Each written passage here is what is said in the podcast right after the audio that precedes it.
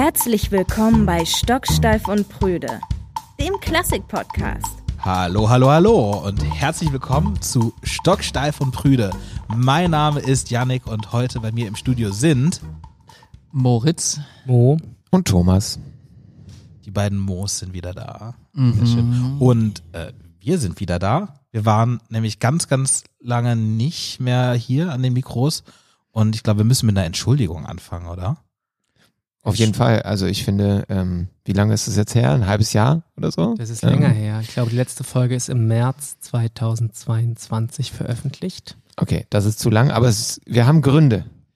Und die sind Wir hatten viel zu tun, es war viel los und wir sind zu unorganisiert, um strukturiert Termine zu finden für manche Dinge. Aber man muss schon sagen, auf jeden Fall, ähm, es war halt so unfassbar krass viel los, dass wir schon auch relativ oft versucht haben, einfach einen Termin zu finden. Wir sind ja ein Pool von fünf, fünf Menschen und ähm, das ist oftmals einfach nicht möglich gewesen, ne? Wir haben, wollten zum Beispiel auf Norderney aufnehmen, waren ja einen Monat auf Norderney und äh, selbst da war das einfach nicht möglich, weil es so einen Abend gab, wo wir irgendwie in einer sinnvollen, also wo wir so viele waren, oder du warst nicht so viel da, Mo. Ja. Ähm, und an dem Abend sind wir dann lieber ein Bier trinken gegangen. Man muss sich ja auch in solch intensiven Phasen irgendwie noch gern haben. Ne? Und dann ist manchmal das Bier die bessere Entscheidung als, ah, was machen wir noch den Podcast? Obwohl wir natürlich auch sehr gerne diesen Podcast aufnehmen. Aber es ist ja Und- vielleicht auch interessant, mal so sich ein bisschen äh, so anzukeilen im Podcast. Weiß nicht, müsst, könnt ihr ja sagen, ob das, äh, ob ihr das gerne hören würdet, wenn wir mal so im Streit Nach hier so einem langen Probentag. Ja, genau. So, und so richtig anpflaumen von der Seite. Wobei ich immer finde, ähm, dass so ein Podcast eigentlich voll gut ist, so für, für so eine Gemeinschaft, wenn man irgendwie so in Ruhe mal zusammenkommt und irgendwie so redet, sich gegenseitig in Ruhe zuhört und so. So drei Eigentlich Gedanken muss man schon noch Fast so gut dem- wie ein Bierchen. Ja. Mhm. Ja, und also man könnte jetzt auch Bier trinken dabei. Also wir trinken jetzt gerade Tee, ähm, aber es wäre schon auch möglich. Sitzen hier schön am brennenden Kamin. Ja, wir, wir, wir sind umgezogen äh, vom Wintergarten ins Kaminzimmer hier bei Thomas. Und äh, ja, ist ein neuer Lieblingsplatz, glaube ich, für die Podcastaufnahme. Auf Ihr könnt es nicht sehen, aber vielleicht hört ihr manchmal so ein leichtes Knistern, das, das ist der Kamin. Thomas, du musst gleich mal das Mikrofon äh, an den Kamin halten, wenn du einen Scheit nachlegst. Apropos Mikrofon, vielleicht klingt das ganze Ding hier jetzt auch sowieso generell ganz toll, weil wir haben neues Podcast-Equipment. Yes, ja, wir haben nochmal investiert und damit Für ihr, euch. für euch, damit ihr ein besseres Hörerlebnis habt äh, und unsere Stimmen äh, noch besser klingen oder gut klingen. Oder akzeptabel klingen. Wir haben aber auch ein Thema für die heutige Folge. Wir sind heute nämlich ähm, als, als Erklärbären unterwegs. Wir haben unser Publikum befragt, was für Dinge sie schon immer mal über klassische Musik wissen wollten. Das haben wir schon schon mal im Podcast immer wieder mal reingemacht, reingestreut, solche Fragen, aber diesmal jetzt wirklich ganz spe- spezifisch am Stück äh, 13 Fragen von unserem Publikum für euch über klassische Musik und das Leben als Musiker und wie das alles funktioniert und warum das so ist, wie es ist. Ja, wollen wir direkt loslegen? Stocksteif und Prüde. Erste Frage, ein Klassiker unter den Fragen, die man äh, als klassischen Musiker immer wieder gestellt bekommt. Warum darf man zwischen den Sätzen nicht klatschen? Das fragen wir uns auch ganz oft. Bei unseren Konzerten ja manchmal doch, aber so, das hat sich als Tradition ähm, irgendwann mal so aus vielleicht der, dem Gedanken, dass so eine Symphonie oder so als Stück zusammengehört. Alle Sätze gehören zusammen. Es ist aber wahrscheinlich ziemlich unhistorisch, das so zu machen, weil man relativ gut weiß, dass äh, das zu Beethovens oder Mozarts Zeit auf gar keinen Fall der Fall war, sondern die Leute gerne geklatscht haben oder auch so, eine, so einen Satz so toll gefeiert haben und so gut fanden, dass er einfach nochmal gespielt wurde und da wurde sicherlich äh, auch mal dazwischen geklatscht. Und bei Mozart oder Haydn oder so in, da, in allen Zeiten früher, da haben die sich ja auch noch unterhalten während des Konzerts und also da war sowieso das Ganze mit der Etikette und so, ähm, die heilige klassische Musik, die jetzt bitteschön unangetastet bleibt, war überhaupt noch nicht so ein Ding, sondern es war eben für die Adligen ähm, und Könige und wie auch immer, ähm, war das die äh, Kunstform mehr oder weniger und äh, das war dann auch oft so ein Unterhaltungsprogramm einfach. Ich muss ja ganz ehrlich sagen, ähm, auf eine Art ähm, finde ich es eigentlich nicht schlimm, wenn zwischen Sätzen geklatscht wird, sozusagen. Rational denke ich, ach, ist doch in Ordnung und so, aber so ein bisschen was, dadurch, dass man das halt so sein ganzes Leben lang so mitbekommt, zieht sich dann doch so ein bisschen was im, im Bauch zusammen, wenn dann doch geklatscht wird zwischen den Sätzen. Ich bin ein bisschen hin und her gerissen, muss ich ganz ehrlich sagen. Ich war mein ganzes Leben lang hin und her gerissen und ich habe mich jetzt entschieden, so in den letzten fünf Minuten. Aber ich glaube, ich habe mich jetzt wirklich entschieden und ich finde es ganz schlimm, dass nicht zwischen den Sätzen geklatscht wird, weil die, die Musik gibt das eigentlich her. Ich war auch, war so wie du, Mo, dass ich mir dachte, so, dass irgendwie, wenn es dann passiert, so, ah nee, es geht nicht und es eigentlich ist nicht cool, macht man nicht, man muss das irgendwie in Ruhe auf sich wirken lassen, was auch immer, ich mir da immer eingeredet habe. Aber ich hatte auch so einen Moment, als wir in diesem Jahr ein paar Mal die Eroica, äh, also Beethovens äh, dritte Sinfonie, in einer Version für Klavierquartett gespielt. Und da ist es so, dass der erste Satz, also der hört so auf, da kann man nicht nicht klatschen.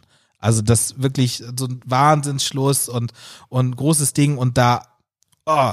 Und auf Norderney haben wir es gespielt und da wurde einmal geklatscht und da habe ich mich auch so innerlich so ein bisschen geärgert, dass das, ah, das irgendwie macht den Moment kaputt, was auch immer. Und dann beim zweiten Konzert wurde nicht geklatscht und das war ganz schlimm. Das war ehrlich gesagt, ist das einfach, ich finde, das ist keine schöne, das ist keine schöne Situation. In Hannover haben wir es auch gespielt, wurde auch nicht geklatscht. Und ich finde, das geht so, das ist so eine leere, peinliche Stille, in der halt ganz viele Leute gar nicht wissen, was sie machen sollen. Äh, ganz viele Leute äh, genau wissen, was sie machen sollen, nämlich nicht klatschen und es dann auch nicht tun, aber die machen dann ja andere Sachen. Da wird gehustet, irgendwie im Stuhl gerückt, äh, gerückt irgendwie nochmal ein Bonbon ausgepackt und solche Sachen. Und das halt eigentlich, obwohl dieser sich so eine Anspannung aufgebaut hat in diesem Stück, die dann so in in Stühle rücken und Bonbonpapiere rausholen mündet. Da, da, nee, klatschen. Finde ich wirklich sehr angemessen. Also unser Plädoyer Emotionen zeigen. aber, aber halt, äh, Thomas, ich, ich hoffe, das nehme ich nicht vorweg, aber das ist halt kontextabhängig. Es gibt auch die Sätze, wo man das Gefühl hat, wenn da nach zwei Sekunden jemand klatscht, Gott, äh, das ist jetzt so sensibel gewesen, das ist jetzt so kostbar, dieser Moment, das ist die, Stelle, die Stille danach so wertvoll, dass man auch, wenn man das jetzt vergleichen würde mit irgendeinem sozusagen Pop-Venue oder so, wo quasi normal ist oder, oder beim Jazz, dass eigentlich fast immer danach geklatscht wird, dass es normalisiert ist, dass immer geklatscht wird, das ist auch fast ein bisschen schade. Ähm, deswegen ist es immer irgendwie aufs Neue, muss man das austarieren mit seinem Publikum, was denn jetzt eigentlich die, die richtige Form ist. Und ich glaube, es wird immer komische und tolle Situationen geben, äh, egal wie man es macht. Ähm, und man kann es ja, also ich, ich finde, es ist total kontextabhängig im Endeffekt. Ja, voll. Und es ist einfach ein bisschen verrückt, dass das ja eine von diesen Sachen ist, bei denen alle denken, die so ein bisschen was über Klassik wissen, so muss es auf jeden Fall sein, weil so war es immer und das stimmt einfach gar nicht und das stimmt bei ganz vielen Sachen gar nicht. Aber dass das so richtig eingefleischt ist, so das wissen alle Menschen über klassische Musik. Oh, da darf man immer nicht klatschen, so okay, voll das Ding. Ähm, und ich bin mir da auch nicht ganz sicher, was ich da eigentlich richtig finde. Aber ich weiß, was ich auf jeden Fall ganz schlimm finde. Und das ist meistens die Situation, wenn so zehn Leute ein bisschen klatschen nach dem Satz. ja. Was ist das bitte für eine Botschaft, für die wir gerade gespielt haben? So, okay, also das Publikum fand es richtig blöd und dann klatscht man so ein bisschen.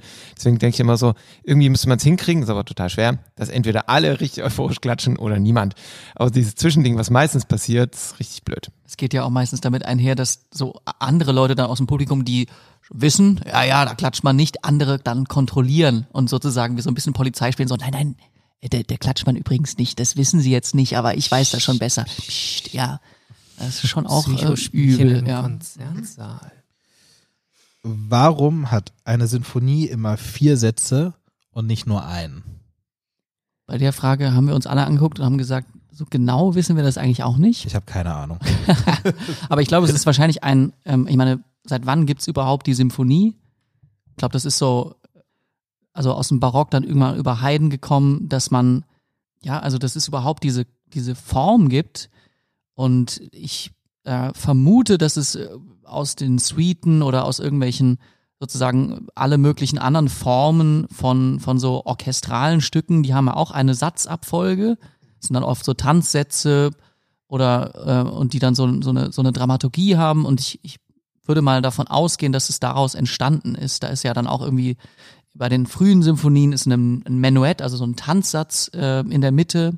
Oft sind die dann dreisätzig und dann irgendwann werden die viersätzig bei Beethoven oder auch schon bei Mozart. Ähm, dann wird aus diesem Menuett dann ein Scherzo zum Beispiel, also irgendwie Ähm, aber ja, also es gibt irgendwie eine, eine ähm, wahrscheinlich sich logisch ergebende Dramaturgie aus so einem ersten Satz, wo so voll viel bearbeitet wird. Der ist so, den, nennt man auch in der, in der Sonaten Hauptsatzform, jetzt um jetzt technische, äh, oder in der Symphonie nennt man den, den, den Kopfsatz, weil, weil irgendwie, das ist quasi wie so eine These, die präsentiert wird und dann gibt's einen langsamen Satz, der ist meistens, ähm, ja, bisschen, oft ist er in Moll oder ein bisschen trauriger oder ein bisschen getragener. Dann eben dieses Menuett oder ein Scherzo, das dann das Ganze wieder ein bisschen auflockert und ein Finale, das das Ganze abschließt und ja, so ein Kehr aus oder ein, ein, ja, einfach so eine, so eine Art Party, die am Ende nochmal abgerissen wird, wo am Ende das Publikum möglichst euphorisiert zurückgelassen wird. Party fand ich gut. Kehr aus vielleicht nicht, aber Party. ja.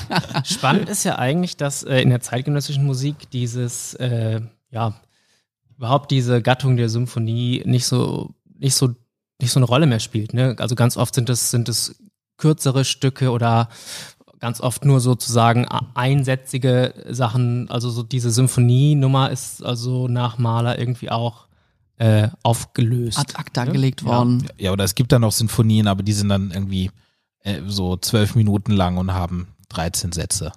Ja, auch schon erlebt. mm, übt man überhaupt noch, wenn man mit dem Studium fertig ist? Nee, Gott sei Dank muss man das einfach nicht mehr machen. Man ist dann fertig, man Ja, kann alles Ich, ich kann auch schon alles, ja. Nee, Die also hat keine Manchmal wünsche ich mir, ich würde einfach manche Sachen nicht mehr können und dann könnte ich wieder üben, aber nee, ich mache jetzt einfach Pause immer. Aber ich glaube, ich glaube ehrlich gesagt, man übt schon anders, wenn man im Studium fertig ist. Also vielleicht, also bei mir ist das so, ich übe viel äh, zielgerichteter, weil als ich noch studiert habe, habe ich dann halt, hatte ich nicht so viel zu spielen, so außer den Dingen, die ich halt irgendwie gerade geübt hab, hab. Das war so, ein- so ein Kreislauf und nicht so sehr nach außen. Jetzt halt einfach nur, nur noch Dinge, die ich öffentlich spiele. Äh, oder fast nur noch Dinge, die ich öffentlich spiele, die ich dann halt auch übe, weil sonst kann ich sie nicht. Ja, die Not macht effektiv, vielleicht. Auf jeden Vielleicht- Fall wird es viel mehr punktuell einfach, ne? Also viel mehr zielgerichtet, viel effektiver. Ich weiß nicht, Thomas, bei dir. Ich denke, man kann vielleicht sagen, so pff, spätestens, wenn man mit dem Studium fertig ist, ist man so gut, dass man eigentlich alles spielen kann, mehr oder weniger. Ähm, und das, da, dadurch, dass man so sein Instrument ähm, oder da, da, das ist ja das Ding mit diesen Instrumenten, das ist halt noch nie fertig so. Also du bist niemals, kannst niemals alles, du kannst dich überall ständig immer noch weiter ähm, verbessern. Das heißt, im Idealfall ähm, ist es ja so, man ist dann fertig mit Studieren, hat irgendwie so einen Stand, der erstmal so quasi so reicht, um alles spielen zu können. Und dann hat man eigentlich eine lifelong Challenge, um sich immer noch weiter zu verbessern und überall noch Themen, wo man weiß, da kann man noch weitermachen.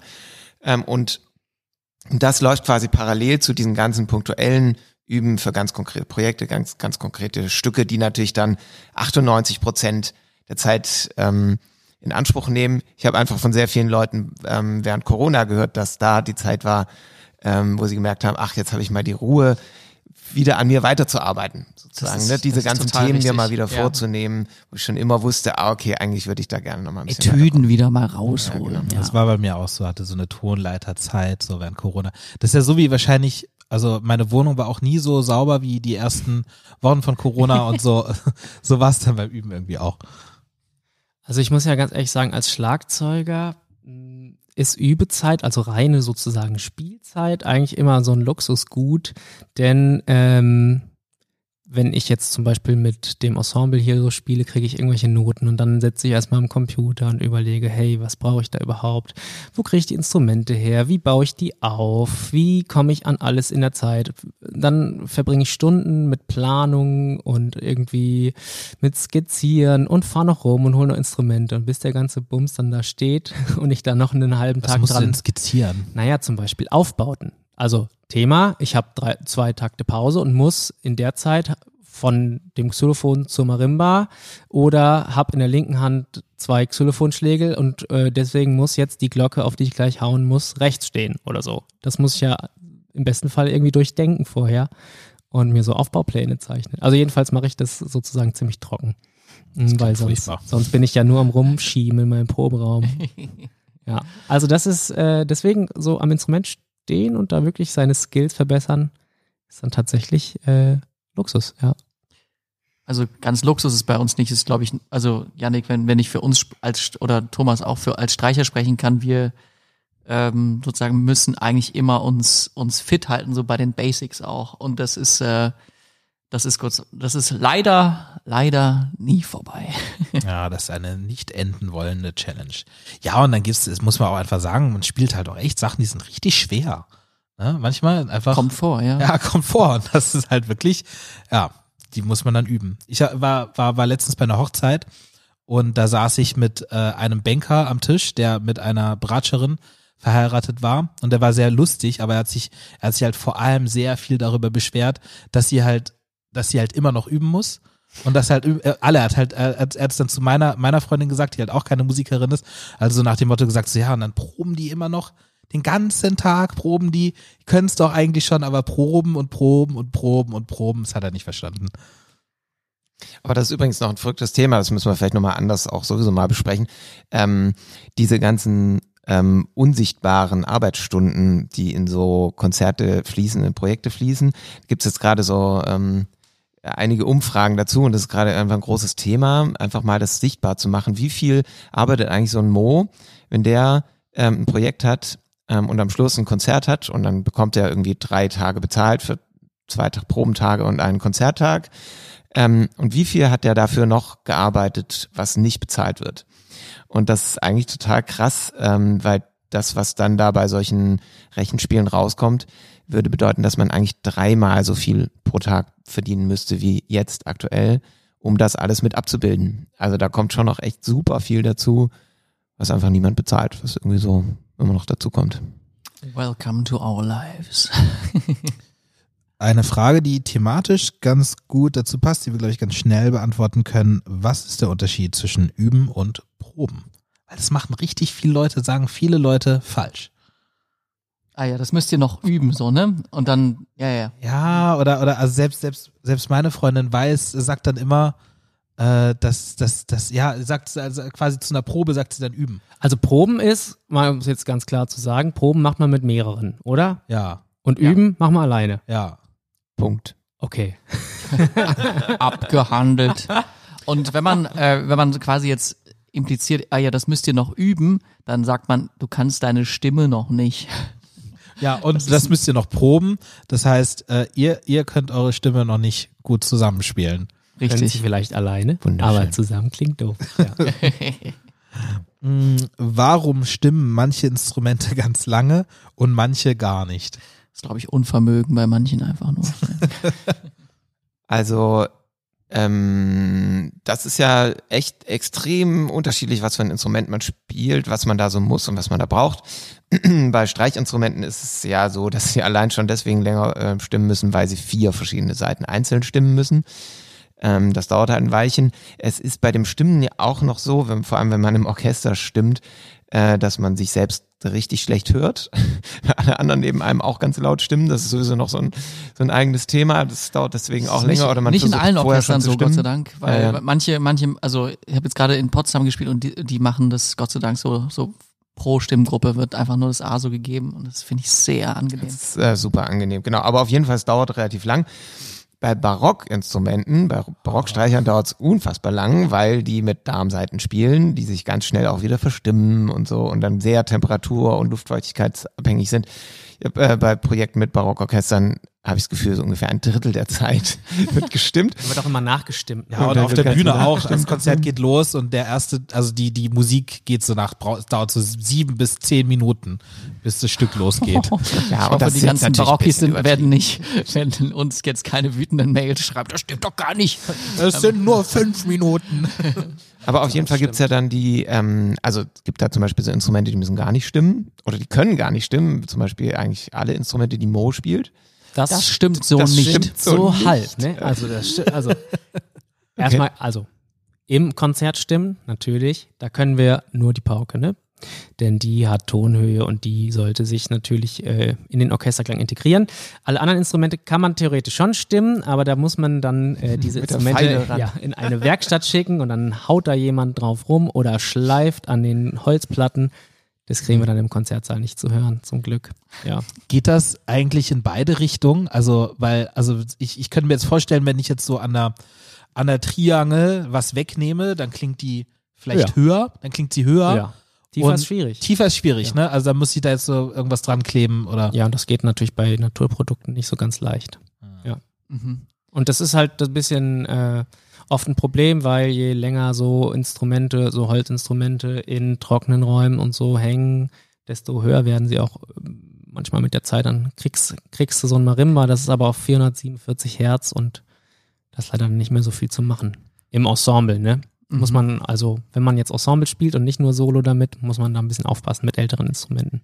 Und ich glaube, den, den, äh, den The Cake ähm, kriegt sowohl Harfe als auch Cembalo für längstes und vielleicht für alle Beteiligten nervigste, nervigste Stimmen. Zum Beispiel bei Cembalo ist es ganz oft so, dann steht dieses Cembalo im Saal und eine halbe Stunde vor der Probe kann niemand sich einspielen im Raum, weil der Cembalist oder die Cembalistin dann sagt, äh, Entschuldigung Leute, ich brauche erstmal eine halbe Stunde, um mein Instrument zu stimmen. Und die müssen, das sind ja auch Seiten, die dann einzeln mit so einem Werkzeug gestimmt werden.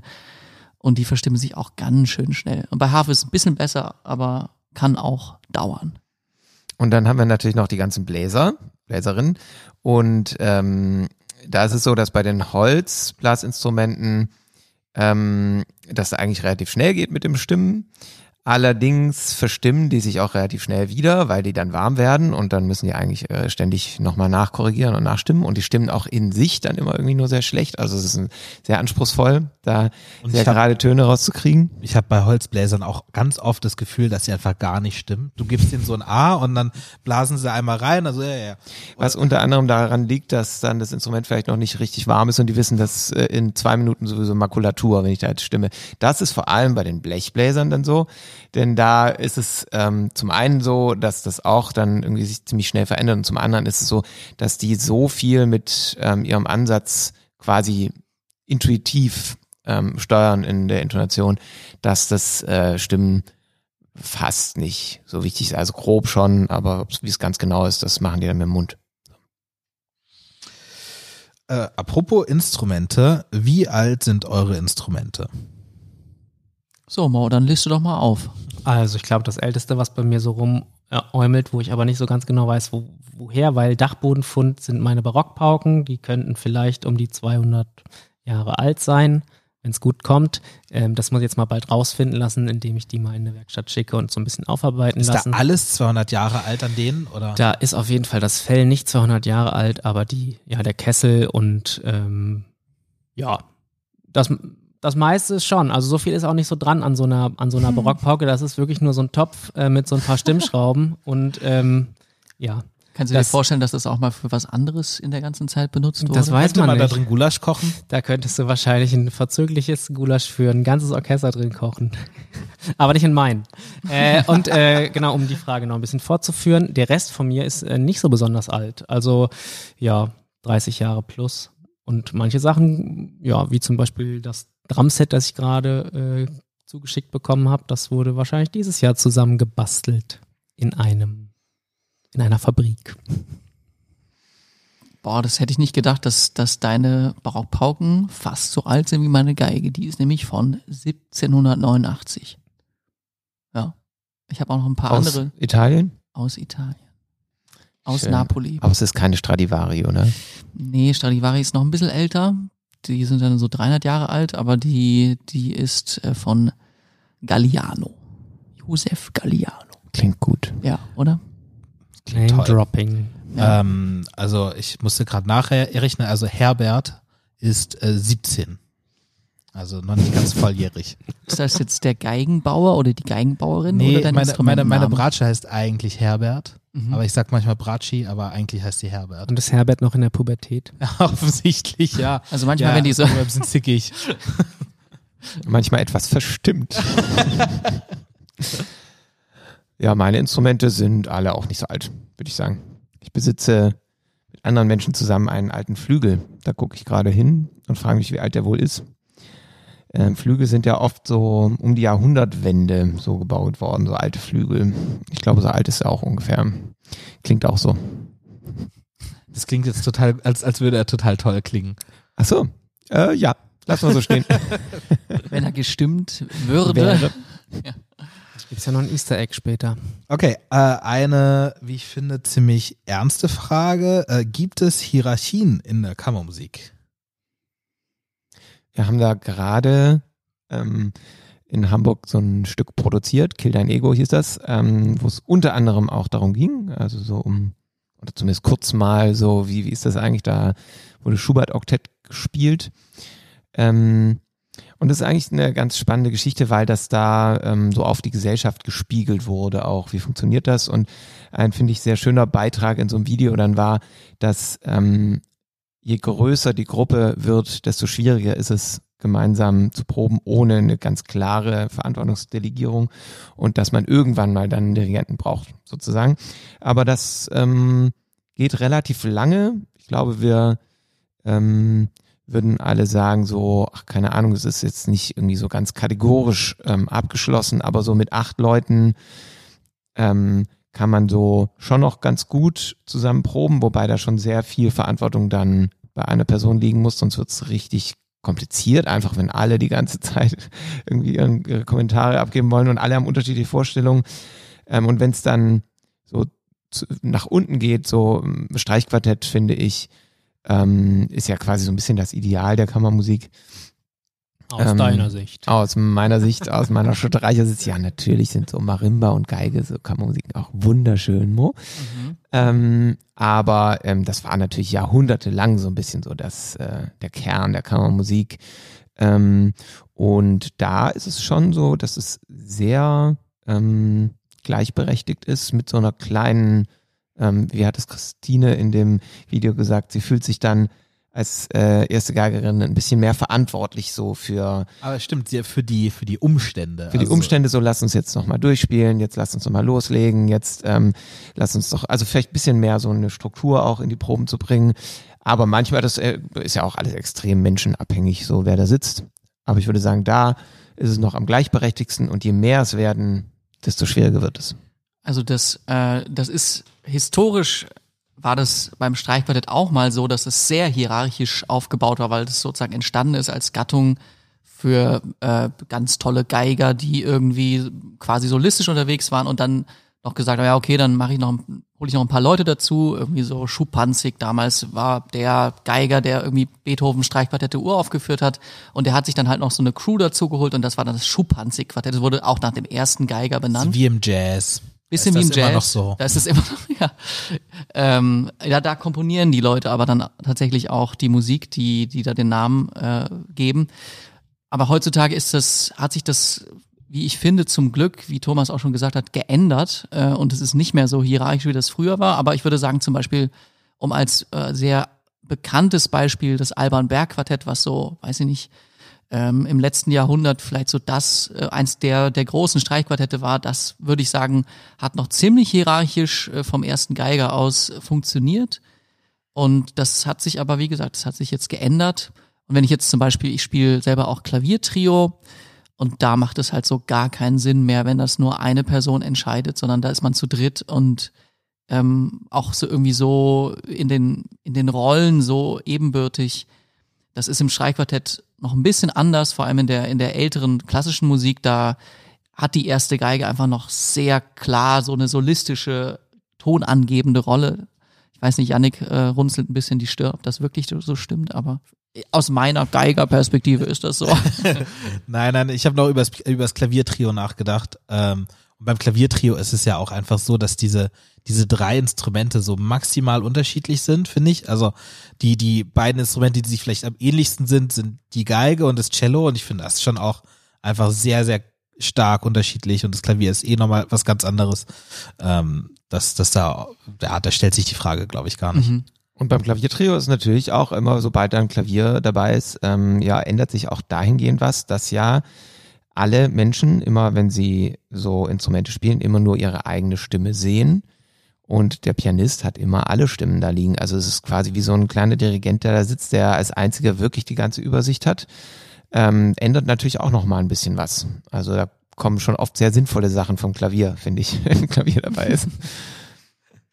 Äh, Aus der Bratsche kommen keine sinnvollen Sachen, ja. Ähm, selten erlebt, aber wenn, dann von dir, Janik.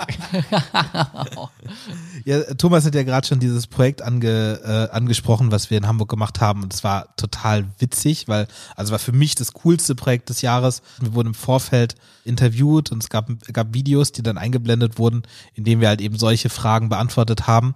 Und zwar eben kam auch die Frage nach, nach den Hierarchien und die haben wir irgendwie doch total unterschiedlich beantwortet.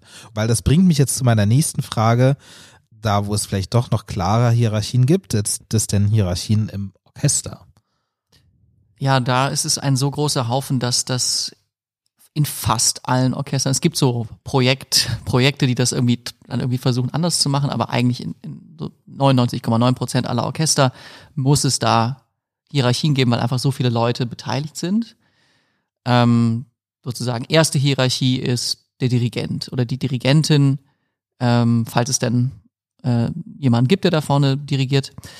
Ähm, der hält sozusagen die Fäden in der, in der Hand und äh, Thomas, du musst mich korrigieren, also gibt sozusagen im, Großen und Ganzen die Interpretation vor, zeigt das Tempo an, alle möglichen Dinge kommen vom, vom Dirigenten und ähm, Und probt vor allem, ne? Probt das vor allem, ja, Immer auch das Wichtigste eigentlich. Ja. Dass der in den Proben natürlich sehr unersetzlich ist. Ja. Bei so vielen Menschen.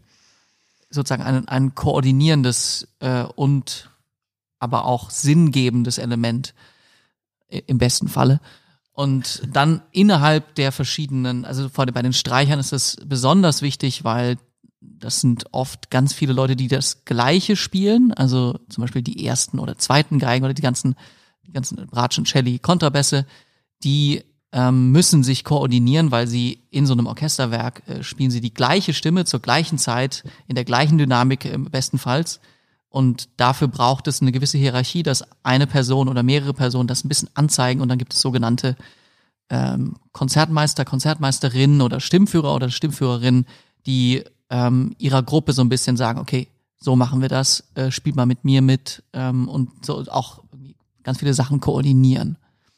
Ja, und letztendlich zieht sich das durch das ganze Orchester, ne? Also ähm, über die Streicher hin zu den Bläsern, zu den Schlagzeugern. Da gibt's dann äh, unterschiedliche Jobbetitelungen, ne? Das sind dann zum Beispiel koordinierte Leute oder Solo. äh, Leute oder Stimmführerleute und die Hierarchie ähm, spiegelt sich natürlich auch in deren Bezahlung wieder, denn diese Leute verdienen verschieden viel Geld für das gleiche Stück, das sie da spielen. Aber Eine Art unterschiedliche Rollen auch, ja. Mhm. Verantwortungsbezahlung. Ich muss mal ganz kurz einen Scheit nachlegen. Das Feuer ist runtergebrannt. Ah, Janik, kannst du das bitte mit dem ähm, Mikrofon Thomas äh, ein bisschen Ich glaube, da, da, warte, Mo, kannst, du musst das Mikro. Ich muss den jetzt mal du bist bisschen näher dran. Ja, ich, ich fange den Jungen hier mal ein. muss auch sagen, dass Thomas sich von Anfang an darauf gefreut hat, diesen Satz heute einmal im Podcast sagen zu können, dass er noch einen Holzscheit nachlegen darf. Es könnte schon fast ein Hörspiel sein. Nur einer? Okay, diese, dieses Scharnier ist fast ähm, eindrucksvoller gewesen als das Scheit tatsächlich. Aber es ist äh, trotzdem ein bisschen Kopfkino ist vielleicht entstanden. Stocksteif und Brüder. Wir erklären Klassik. Eine Frage, die bei diesem Hamburger Projekt auch aufgekommen ist, die ich vielleicht auch interessant finde, ist, wo siehst du denn dein Instrument in der Hierarchie? Also wo ist denn das Schlagzeug in der Hierarchie im Orchester? Also, ich glaube, im Orchesterkontext bin ich ganz, ganz oft eine Klangfarbe oder ein Effekt.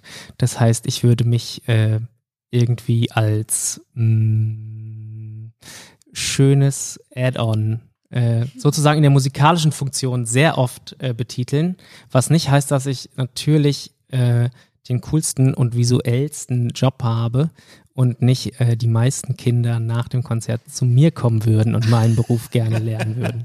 Ne?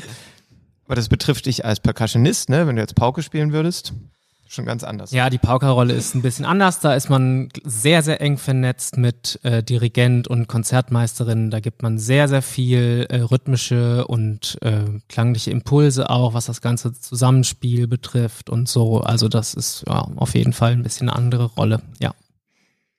Am schönsten fand ich das, was der Bassist gesagt hat, wo, wo er sich so in der Hierarchie sieht und er hat dann gesagt, dass, dass ganz viel Musik auch, auch immer noch funktioniert, wenn man nur die tiefen Instrumente hat, weil die Melodie ist dann quasi so der Bonus, der dann noch oben drauf kommt. Schön formuliert. Ja, fand ich total süß. Aber ich würde das anders formulieren. Mm, Was ist denn eigentlich mit Komponistinnen?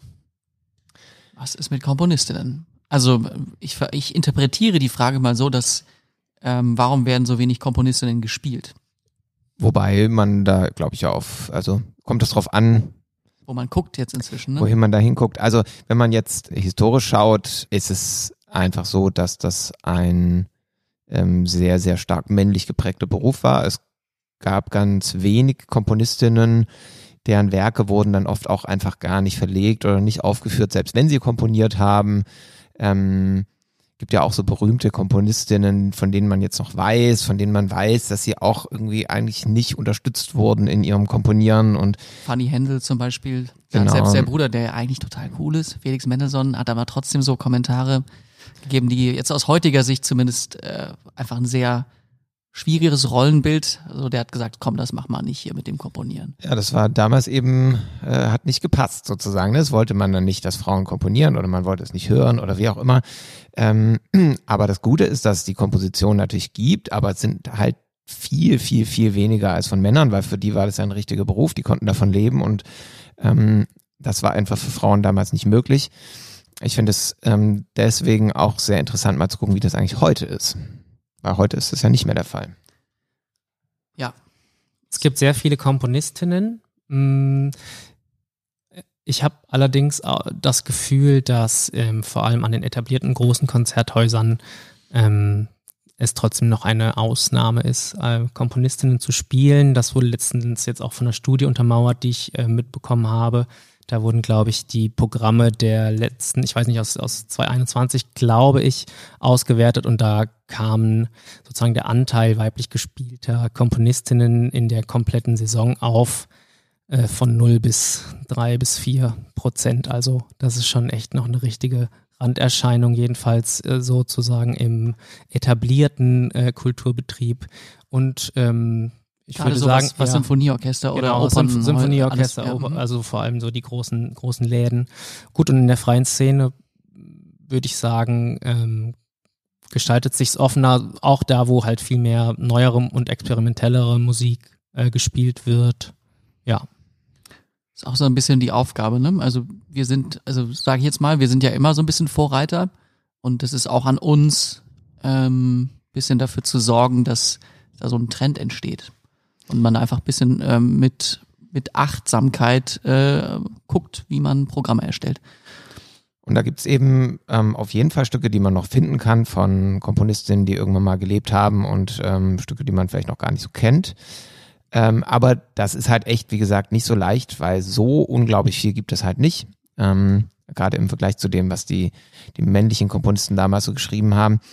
Ähm, und heutzutage, ich äh, weiß es ehrlich gesagt gar nicht genau, wie das an den Musikhochschulen aussieht, so international, aber ich hatte das Gefühl, dass da auch immer noch deutlich mehr Männer Komposition glaube, studieren als Frauen. Also irgendwann mal habe ich was von 16 Prozent weiblichen Komponistinnen, die so, also die es sozusagen jetzt heute gibt. ja. Und das ist ja auch ein äh, Problem, muss man ja auch fragen, warum ist das so? Mhm. Ähm, weil das ja auch dazu führt, dass man ähm, tendenziell natürlich eher äh, männlichen Komponisten spielt, wenn das einfach viel, viel mehr sind. Ähm, aber wir sind jetzt auch echt ähm, schon lang auf der Suche ähm, und ähm, na, nach äh, Komponistinnen, die wir nicht nur spielen können, das machen wir sowieso schon, sondern die wir vielleicht auch featuren können, mit denen wir zusammenarbeiten können. Ähm, da tut sich jetzt gerade auch eine ganze Menge und das finde ich auch ähm, super spannend und super gut. Und ähm, viele von denen kommen aber zum Beispiel auch ähm, nicht aus Europa, zum Beispiel aus den USA. Da habe ich das Gefühl, da ist sowieso alles schon so ein bisschen freier. Ja, und was natürlich, also bei dem ganzen Thema bisschen schwierig ist, wenn Konzertveranstalter, Konzertveranstalterinnen sagen, ja, macht mal ähm, Komponistinnen. Und aber was sie damit meinen, ist nicht die ganzen experimentellen, tollen Komponistinnen, die es he- heutzutage gibt, von denen es inzwischen echt viele gibt, sondern die wollen halt jemanden in, aus der Zeit von Beethoven oder Mozart, die möglichst genau so in dem Stil was geschrieben hat und da genau trifft das eben nicht zu, dass da in vergleichbarer Form und vergleichbarer Weise äquivalent viel ähm, Material vorhanden ist. Deswegen, diese Diskussion ist auf jeden Fall eine spannende und eine interessante und wird an vielerlei Hinsicht so ein bisschen unehrlich geführt, finde ich. Wie viel ist man als Musiker nicht zu Hause? Boah, da will ich fast gar nichts sagen. Das Das ist mir hängt ja so ein bisschen total davon peinlich. Also ich meine, wenn, wenn man jetzt ähm, im Opernhaus spielt, ähm, dann ist man auch sehr oft nicht zu Hause, wenn man im Opernhaus ist. Wenn man echt eigentlich, äh, also das wissen ja vielleicht auch viele nicht, aber es ist, finde ich, eine ganz, ganz schwierige Tagesdisposition, wenn man im Opernhaus spielt, weil man ja meistens morgens und abends Dienst hat. Ähm, und dann hat man immer so eine Mittagspause. So, und ich, ich weiß gar nicht, wie ich damit umgehen würde, so mittags vier Stunden immer frei zu haben, aber dann wieder bis 22 Uhr wieder ganz krasse Sachen spielen zu müssen. Also die sind auch viel nicht zu Hause, es war aber nicht ganz der Sinn der Frage. Ähm, ja, vielleicht ja doch. Ja, vielleicht ja doch, ja. Ähm, aber ich glaube genau, wie viel man unterwegs ist als, als Ja. Musiker. Und das ist natürlich total unterschiedlicher. Ich glaube, also äh, wenn wenn es jetzt einen Pokal zu vergeben gäbe, dann würdest du den wahrscheinlich den Mori, bekommen, Mori.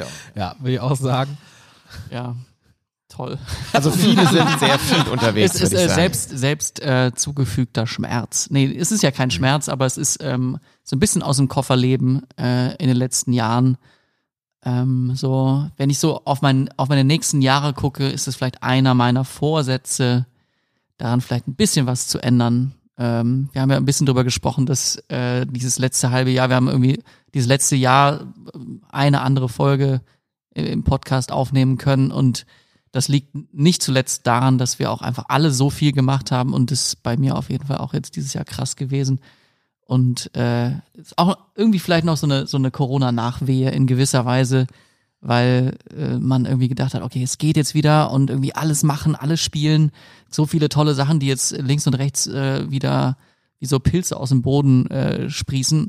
Und man ist ja total begeistert und, und äh, will alles möglich machen. Und das ist jetzt aber vielleicht ein bisschen, und ich glaube, da geht's nicht nur mir so, sondern vielen meiner Kolleginnen und Kollegen auch so, dass man so ein bisschen so klass klassischer Fear of Missing Out, FOMO. Ja, durch Ähm, Corona auf jeden ja, Fall von 0 auf gekriegt hat. 100 wieder, ne?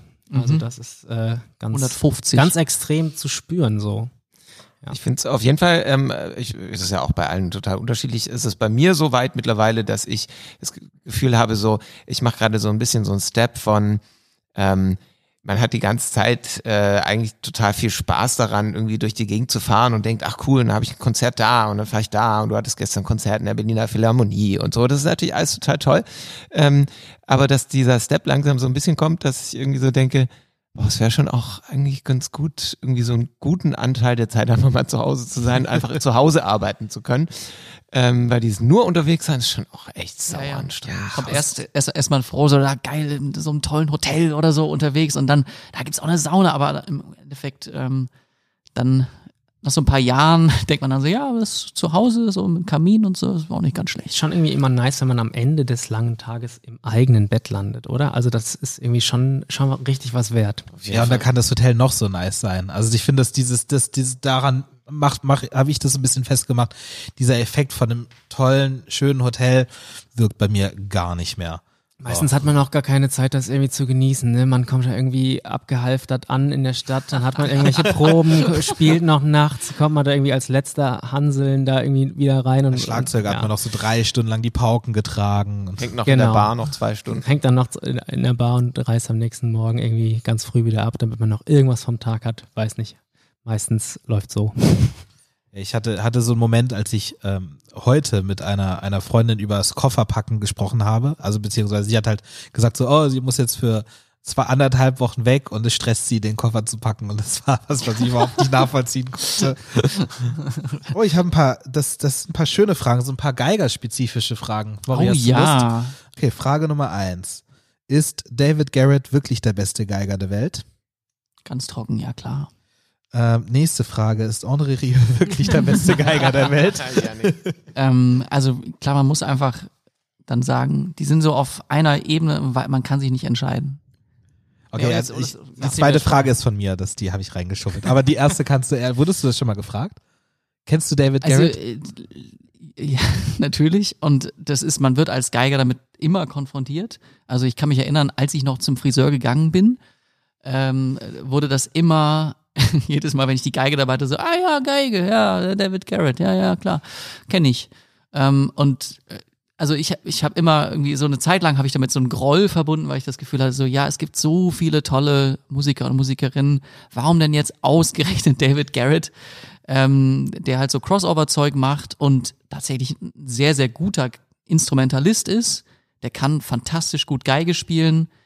Ähm, ich finde ihn als Künstler ziemlich uninteressant, was, was er so, wenn er, er spielt jetzt auch sehr viel wieder klassische Musik äh, und nicht nur dieses Crossover-Zeug. Und äh, da habe ich das Gefühl, da gibt's wirklich viel, viel bessere und, und interessantere Leute, die, die ähm, sich da sehr viel weiterentwickelt haben und er hat halt so ein bisschen seinen Weg gefunden. Ähm, aber wie gesagt, gleichzeitig das, was er macht, macht er sehr gut. Ähm, kann man nichts gegen sagen. Die nächste geigenspezifische Frage ist, äh, warum spielt die Geige immer so hoch? Langsam kriege ich das Gefühl, der, der Yannick versucht hier so ein bisschen Mobbing also unterschwellig Also ich, ich hab, muss also vorhin so, weil äh, über David Garrett, also ich werde nie, bei, mein, mein Friseur hat mich noch nie über Nils Mönckemeyer ausgefragt. Das hätte man machen sollen. Ja, Ist er, also auch in, ist er denn in den Charts, der Nils? Weiß ich nicht, Classic vielleicht Charts. schon, ja, also ja, aber so genau so bratschenspezifischen Fragen äh, kommen irgendwie nicht, deswegen ja. Also warum spielt denn die Geige immer so hoch? Ähm, die Geige spielt, also die Geige ist ja ein Instrument, was von allen Komponistinnen und Komponisten so der letzten 400 Jahre so eins der am häufigsten eingesetzten Instrumente ist. Natürlich, weil es so schön ist auch, aber auch, weil die Frequenz, in der die Geige unterwegs ist, die Frequenz ist, die am besten zu hören ist für das, also am, am besten akustisch sich transportiert. Ähm, vielleicht ist das so ein bisschen die Region, in der auch Kinder ähm, reden, rufen, schreien. Ähm, und genau diese Frequenz, die transportiert sich einfach über, also deswegen ist das auch im Streichquartett oder im Symphonieorchester. Das ist äh, die Frequenz, die, die sich in so einem Konzertsaal oder so extrem gut äh, transportiert. Wenn man jetzt mal zum Beispiel ein Kontrabasskonzert sich angehört hat, dann merkt man ganz oft, ah ja, wenn man da einen Meter vorweg steht, dann ist das sehr, sehr laut und imposant. Sobald du 20 Meter weiter weg gehst, dann hörst du eigentlich fast nichts mehr von, von dem Kontrabass. Ähm, und das hängt mit, mit der mit der Frequenz zusammen, in der dieses Instrument erklingt. Und da ist es bei der Geige eben so, das ist genau der Sweet Spot, wo ähm, Menschen das extrem gut wahrnehmen können. Und dazu kommt natürlich, es gibt ja ein Spektrum, das hörbar ist. Und da gibt es Instrumente, die können die tiefen Töne spielen. Und dann gibt es welche, die können die mittleren Töne spielen. Und irgendjemand muss oben spielen. Und jetzt kommt eine steil, steile These von mir. Ich habe ein bisschen das Gefühl, dass diese hohen Töne, die so eine Geige spielen kann und die auch so eine Flöte spielen kann zum Beispiel, ähm, immer weniger zeitgemäß sind. Ich habe das Gefühl, dass ähm, so in der Hörerfahrung, die alle Menschen so normalerweise machen, dass das alles sich so ganz klar so in einem so mittleren Spektrum, ähm, diese ganze Popmusik so stark abspielt, dass so hohe Töne sonst eigentlich nie vorkommen und deswegen eher so unangenehm ähm, wahrgenommen werden. Aber das ist eine steile These. Steile These. Aber Hauptsache der Bass drückt, ne? Eben. Unangenehm. Haben wir auch gelernt. werden. Es reicht ja auch nur der Bass. Kann auch nur so ein tiefer Streicher sagen. Ja, die Melodie ist dann ja eh nur der Bonus. Habt ihr schon mal ein Instrument komplett zerstört? Mm, komplett zerstört. Oder, also, ja, weiß ich nicht. Ja, habt ihr schon mal komplett zerstört nicht. Also natürlich haut man öfter mal so ein Fell von so einer Trommel durch, ne, muss es dann ersetzen. Oder was jetzt erst vor zwei Wochen beim Konzert passiert ist, ist, dass mal zum Beispiel so ein, so ein Instrument von der Bühnenkante den Abgang macht, weil man es nicht gescheit aufgestellt hat. Dann zerstört man ein bisschen die Bühne und vielleicht auch so ein bisschen sein Instrument. Ähm, Es ist witzig, dass man eher die Bühne als das Instrument zerstört. also das ist halt, es ist halt keine Geige. Es ist halt was, wo man äh, wirklich auch selber mal hingehen kann mit ein bisschen Bastelspaß, äh, da äh, mal ein bisschen was flicken kann, da so ein bisschen selber Hand anlegen kann. Also das ist halt äh, ja viel viel mehr down to earth so in der in der ganzen ähm, ja in der ganzen Herstellung der Instrumente. Ja. Also ich bin mal in mein Cello reingetreten. Oh, äh, wie, wie das? Ich war noch sehr klein und ich ähm, musste sehr dringend wohin und habe aber die ganze Zeit immer weiter geübt und äh, wollte irgendwie nicht darauf reagieren und wollte habe immer weiter gespielt, bis es dann so richtig dringend war und dann habe ich mein Cello ganz schnell zur Seite, bin losgerannt und äh, einfach reingetreten. Das war Kannst du dieses Geräusch mal nachmachen? Ähm, ich kann ähm, quasi noch beschreiben, was das bis heute in mir auslöst, dieses Geräusch. Das war natürlich total der Schock. Ja. Ähm, das, also, so als kleines Kind sowas, sowas Heiliges wie so ein Cello zu zerstören eigentlich. Also es war wirklich der, einfach die, die Decke eingetreten. So. Ähm, ist mir zum Glück seither nicht mehr passiert. Das ist Ich denk- total Schaden, ja. Ich denke beim Stimmen immer drüber nach, wie es wäre, meine Bratsche runterzuschmeißen. Und dann, dann geht das Gedankenspiel immer weiter. Dann denke ich mir so, ist sie dann ganz kaputt? Oder ist sie da, sieht man das dann überhaupt, aber sie ist dann nur von innen kaputt? Oder ist sie wirklich, also, oder, also kommt es drauf an, wie sie fällt und wie das klingt? Das sind die Sachen, die mich dann umtreiben. Aber bisschen so, wie wenn man irgendwo an so einem Abgrund vorbeigeht Ja, ja, und sich genau dann so. vorstellt, äh, wie es wäre, runterzuspringen, aber das natürlich nie macht. ja, und beim Stimmen hält man das Instrument ja auch manchmal so, dass, also dass es auch runterfallen könnte, aber es passiert nie. Und was ja übrigens auch super faszinierend ist, ist dann, äh, was passiert, wenn so ein Instrument kaputt ist. Weil das würde man ja nicht für möglich halten, aber viele dieser Instrumente sind ja so viel Geld wert, dass, wenn die dann beim Geigenbauer oder bei einer Geigenbauerin landen, dass die dann da sich hinsetzen und dieses Instrument wieder ähm, in Ordnung bringen. Mit was für unfassbar komplizierten Arbeitsschritten und wie viele Stunden das dauert, äh, bis aus irgendeinem so einem Trümmerhaufen dann wieder eine Geige entsteht, die auch immer noch wunderbar klingt und so. Das finde ich auch immer total krass, also dass Das ist sowas super geht. krass. Also du kannst im Grunde mit dem Auto über so ein Instrument drüber fahren und es danach, wenn du Glück hast, wieder zum Klingen bringen. Also na klar, du hast einen Wertverlust, aber ähm, manchmal gibt es solche, solche äh, Horrorschäden, die dann nachher, wo die Instrumente nachher besser klingen als vorher. Einmal mit dem Auto drüber, mit der Planierraupe. Ähm, ich habe auch Kleine schon Empfehlung, wenn euer Instrument nicht so gut klingt. genau, vielleicht einfach mal so eine ja, ich, Wenn ihr ich ein habe bisschen schon Kleingeld habt. ich habe schon äh, ja mehrere Geigen so ein bisschen malträtiert. Leider auch meine eigene und auch eine Geige, die mir mein mein Prof mal geliehen hatte. Thomas war damals sogar dabei, ist mir in in Südfrankreich passiert. Da habe ich vormachen wollen, wie man nicht ein Stück aufhört, nämlich mit so einem Crescendo, das meistens äh, viel Effekt auslöst, aber eigentlich so ein bisschen gegen die Musik geht. Ich habe da unterrichtet und so ein Streichquartett hat mich dann so angeguckt dabei, wie ich das vorgemacht habe und dann so ein mit dem Bogen so ein Teil, so eine Ecke von der Geige erwischt habe. Dann hat die Ecke, hat sich so dann schön von der Geige gelöst. Das war, das war eine sehr unangenehme Erfahrung. Generell, ja, aber es, es passiert halt, wenn man so viel Zeit mit so einem Instrument verbringt, kann halt immer, kann halt immer was passieren. Und Gott sei Dank gibt es ganz tolle Menschen, Geigenbauer und Geigenbauerinnen, die das dann wieder alles so hinkriegen, dass man nichts mehr davon gesehen hat. Mir ist mal genau dasselbe passiert, Mori.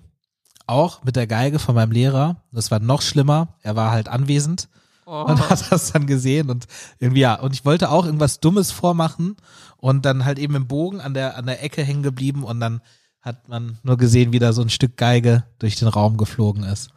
Du kannst dich bestimmt auch noch an das Geräusch erinnern. Ja, ja, das klang nicht so spektakulär. Es klang halt, also Bei mir leider schon. Aber es gibt, äh, könnt ihr euch noch an dieses eine kleine äh, YouTube-Video erinnern? Dieses ganz, ganz schlimme von irgendeiner Geigerin, die irgendwas super Komplexes spielt und dann ähm, rutscht ihr diese Geige so aus der Hand und sie versucht sie so aufzufangen, Ja, zwei, das drei kenn Mal ich, oh und dann Gott. fällt sie auf den Boden und ist komplett zerstört.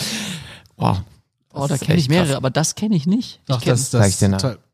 Okay, ich, ich kenne das mit mit äh, Tchaikovsky Jubiläumkonzert, wo der wo der wo der Dirigent äh, dem Solisten die Geige aus der Hand schlägt und die dann so mit hohem Bogen äh, auf den Boden fällt und dann ist auch erstaunlich schnell, wie dann alle aufhören gleichzeitig und es so eine sehr unangenehme Stille im ganzen Saal gibt. Das ist ja dann immer ein schöner Moment, ne? Bei so Solokonzerten, dann ähm, wird ja von hinten werden dann Geigen durchgereicht. Der Solist kriegt die Geige vom Konzertmeister und die letzte Geigerin, die hinten sitzt, muss ihre Geige hergeben und muss dann rausgehen und gucken, ähm, ob sie noch irgendwo eine auftreibt, die noch Was mir funktioniert. gerade noch eingefallen ist, ähm, Instrumente habe ich noch nicht so viele geschrottet, aber durchaus schon mal Schlägel im Konzert. Das kann nämlich passieren. Also wenn die zum Beispiel nicht so richtig gut geklebt sind, das ist mir schon mal passiert bei einem Konzert in Frankfurt in der Alten Oper, holt man so sehr groß aus und plötzlich fliegt halt der Kopf von diesem Schlägel durch den Raum in hohem Bogen und du hast nur noch drei von vier und musst dann gucken, wie du mit drei noch das Stück zu Ende spielst. Das war ziemlich fies, ja. War das im Orchester oder hast, Es oder war, hast es war im Orchester. Hast also du jemanden getroffen? ging's. Ich habe niemanden getroffen. Ich habe den äh, Kopf auch wiedergefunden und den Stick gibt's bis heute. Ich habe den nochmal gut geklebt. Das ging. Den benutzt du immer noch? Ja, Sekundenkleber hält alles. Wahnsinn. Okay, ich würde sagen, wir haben noch eine allerletzte Frage. Machen wir. Wir nehmen. Ah, verkauft ihr wirklich noch CDs? Die Antwort ist yes. Wir verkaufen hauptsächlich CDs. Also die Klassikszene, ne? Die Also der Klassikszene Klassikszene verkauft noch, Ding. CDs. interessant, CDs ja. sind immer noch der relevante Tonträger. Ich glaube, es gibt ähm, auch da, genauso wie im Pop, einen Vinyl-Hype. So viele Leute kaufen sich wieder Platten und einen Plattenspieler. Das hat, glaube ich, so eine eigentlich sehr schöne äh, auch Wiederbelebung analog dazu bekommen, dass natürlich hauptsächlich Musik gestreamt wird heutzutage. Und da kauft man sich äh, gar nichts mehr. Was auch echt problematisch ist. Also sozusagen diese Streams bringen den Musikerinnen und Musikern nahezu nichts, außer wenn wirklich so Millionen Abrufe erfolgen. Aber der Klassikmarkt ist, glaube ich, der letzte verbleibende Markt, wo noch wirklich CDs gekauft werden und wo da, wo quasi die Labels noch quasi bisschen und die die Künstlerinnen meistens nicht mehr so, aber die Labels immerhin noch so ein bisschen Geld damit verdienen können. Und wir haben uns auch schon überlegt, also sozusagen stehen so einige Produktionen äh, im, in der Pipeline für uns äh, ähm, im nächsten Jahr. Und wir überlegen eigentlich auch schon die ganze Zeit so, okay, was ist eigentlich eine zeitgemäße Art, ähm, so eine Platte rauszubringen? Ist es, also ist es ganz klar, die Nachfrage nach CDs ist im Klassikbereich immer noch vorhanden, auf jeden Fall. Man wird das gefragt, ist quasi peinlich, wenn man keine CD hat nach so einem Konzert, die man irgendwie anbieten kann. Es ist unangenehm. Die Leute sagen immer, oh, ich will mir irgendwas mit nach Hause nehmen. Das ist auch total schön. Und die Frage ist halt nur, unsere Generation hat fast keinen CD-Spieler mehr. Die ganzen Laptops, die ganzen Laptops haben keinen CD-Spieler mehr. Die Leute holen sich keine CD-Spieler mehr zu Hause. ist alles über Streaming. Und die Frage ist, ja, was könnte eine, eine Form sein von so einem Mitbringsel, das, was die CD früher war, dass man irgend was Schönes nach so einem Konzert in der Hand hat, was, was man mit nach Hause nimmt und sagt, okay, ich habe jetzt da die Künstlerin mit unterstützt und gleichzeitig habe ich jetzt irgendwie so so ein Memento für dieses schöne Erlebnis, habe ich was, ähm, was ich, woran ich mich noch oft erinnern kann und ja, also das ist Und ich Das- finde, das ist total das Problem. Ja. Also jetzt nicht nur bei äh, Klassik, da, dadurch, dass man gar nichts Haptisches mehr hat. ja Ähm, ich, ich wollte jetzt gerade mal ein Hörbuch verschenken. Wie mache ich das? mhm. Also in welcher Form? Audible-Gutschein verschenken. Ja, und wie Das blöd ist ist denn das? Oder, oder dann wird irgendwie einfach nur irgendwie, genau, wird per Mail, wird dann irgendwas verschickt so und hier den Code kannst du jetzt und dann kannst du es dir runterladen und so. Aber es ist super schade, weil irgendwie hat sich das nicht zum Positiven entwickelt, zumindest Also in der Ich Hinsicht. glaube, dass es in der Pop-Szene sehr viel so, so Boxen gibt, wo Leute dann so Fanartikel halt gestalten, ne, Merchandise-Produkte, die halt dann so, keine Ahnung, vielleicht dann doch noch mit irgendwie ähm, irgendwas haptischem so äh, QR-Code mit QR-Code mit, mit T-Shirt, mit irgendwie dig signiertem Ding von, vom, von dem und dem Konzert irgendwie ein bisschen personalisiert und limitiert und so, damit man sich halt irgendwie so ein bisschen special fühlt. Ja, ich glaube, das ist das, was da so gerade so ein bisschen äh, Aber es ist alles so ein bisschen behelfsmäßig, ne? Ja, es ist Ja. alles noch nicht so wirklich ideal, weil dieses, äh, also es müsste eigentlich eine, ja, die, eine wirklich schöne digitale Form davon geben. Äh, oder eben eine analoge Form, die, ähm, ja, das ist dann vielleicht immer noch die Platte. Und das ist halt schade, ähm, finde ich, ähm, bei so einem Job, den wir alle haben, der so flüchtig ist, wo man nie irgendwas in der Hand hat, alles immer sofort weg ist, was man gemacht hat, war so eine CD wenigstens was irgendwie da, das konnte man sich mal angucken und ins Regal stellen oder so. Und selbst das gibt's jetzt nicht Konnte mehr. man schenken, das, ja. genau, das war eigentlich äh, super. Ist ja spannend, dass es auch bei Büchern zum Beispiel ähm, die gleiche Entwicklung gibt, ne? Und auch da haben wir selber schon festgestellt, ist irgendwie auch unbefriedigend, ein E-Book zu verschenken. So, ne? Aber da ist es, also meine Mutter ist Buchhändlerin, deswegen bin ich da so ein bisschen, äh, da ist es trotzdem nach wie vor ein Wachstumsmarkt. Also klar, der E-Book-Sektor wächst auch, aber hat sich nicht durchgesetzt. Äh, die Leute lieben Bücher nach wie vor und verschenken Bücher. Und ähm, diese, ja, also da ähm, ist, glaube ich, die, die Schwelle noch viel größer, ähm, wirklich das alles digital zu machen. Wollt ihr raten, wer gerade bei den Classic Charts auf Platz 1 ist? Anne-Sophie Mutter. Mit äh, diese Duo-CD vielleicht mit dem Pablo, weiß ich nicht. Vielleicht Gesang. Das ist, ne, also das ist sehr gut, das ist Platz 3. Platz drei schon mal rausgefunden. Okay, wer ist auf Platz zwei und eins? Diana Damrau mit ihrer Christmas-CD. Nein, Schade. aber äh, ähnlich tatsächlich. Äh, Jonas Kaufmann. Ja, mit seiner Christmas-CD. okay, und das ist Platz zwei. Ähm, Platz eins. Ah komm. David Garrett. Ja. War ja klar. Mit seiner Christmas-CD? Ähm, weiß ich nicht. Ähm, sie heißt Iconic. Nee, sieht nicht Nee, so weihnachtlich sein Ding. aus. Nee. Ja. Der ist saisonabhängig immer Platz 1 war. Una unabhängig, ja. Ja. Also wir könnten noch ganz viele Fragen beantworten, aber uns geht so langsam die Zeit aus. Aber natürlich, wenn ihr Fragen habt, in unseren normalen Podcast kommen ja auch immer Fragen vor, die wir von euch gestellt kriegen. Und wir sind total froh, wenn ihr weiterhin uns immer Fragen stellt. Und genau in dem Motto soll es weitergehen. Wir freuen uns, wenn ihr uns Sterne bei iTunes da lasst oder wo auch immer ihr diesen Podcast hört. Folgt dem Orchester im Treppenhaus auf Facebook oder Instagram. Und wir freuen uns. Wir freuen uns und hoffen, dass wir diesmal ein bisschen besser am Ball bleiben und die nächste Folge dann schon in Kürze. Weniger als sechs Monate. Ja.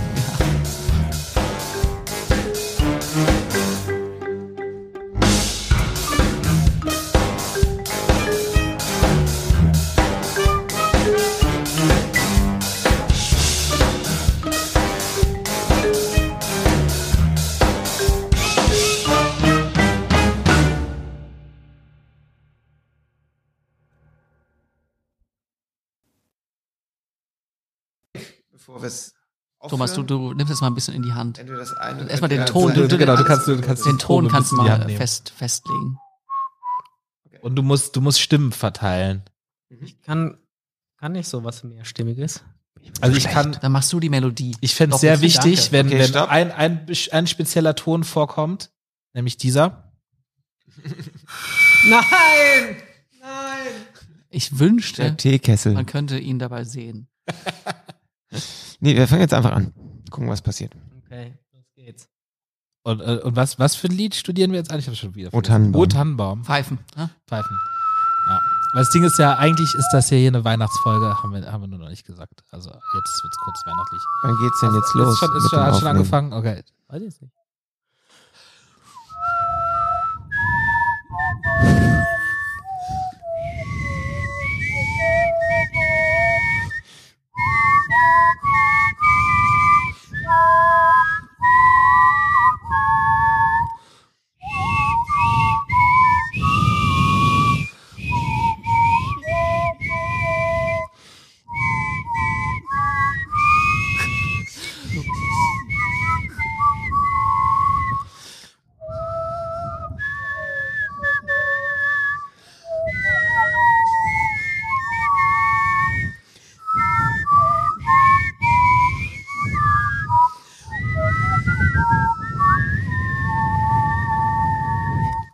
Was schön. Es hat gewindet. Janik, das schneidest du nachher raus mit Richtig dem, mit dem besinn- richtig das. Ich glaube, das kann man einfach, vielleicht, also so zum Thema CDs, das kann man auch einfach rausbringen, finde ich. Spotify, Hey, Ich wir, weiß, schlagen, also wir schlagen David Garrett. ja. Challenge jetzt. accepted. Ja. Nummer. Mhm. Hier noch eine kurze Entschuldigung an, an dieser Stelle. An Aber, David aber Garrett. an David, nee, an, an unsere Hörerinnen und Hörer. Ja, normalerweise ist unser, unser Easter Egg ja eher sowas für die Leute, die schon eingeschlafen sind und sowas. Deswegen die, sagen wir auch immer gute Nacht. Deswegen sagen wir auf jeden Fall die Leute, ja, Entschuldigung, Also wer, die Leute, wer, die wer, jetzt wer, geschlafen wer jetzt haben. kurz geschlafen hat oder kurz davor war. Ja, guten Morgen auch, ja. Aufstehen jetzt hier. Und trotzdem tschüss. Ja, tschüss. Tschüss. Du musst Tschüss sagen. Tschüss.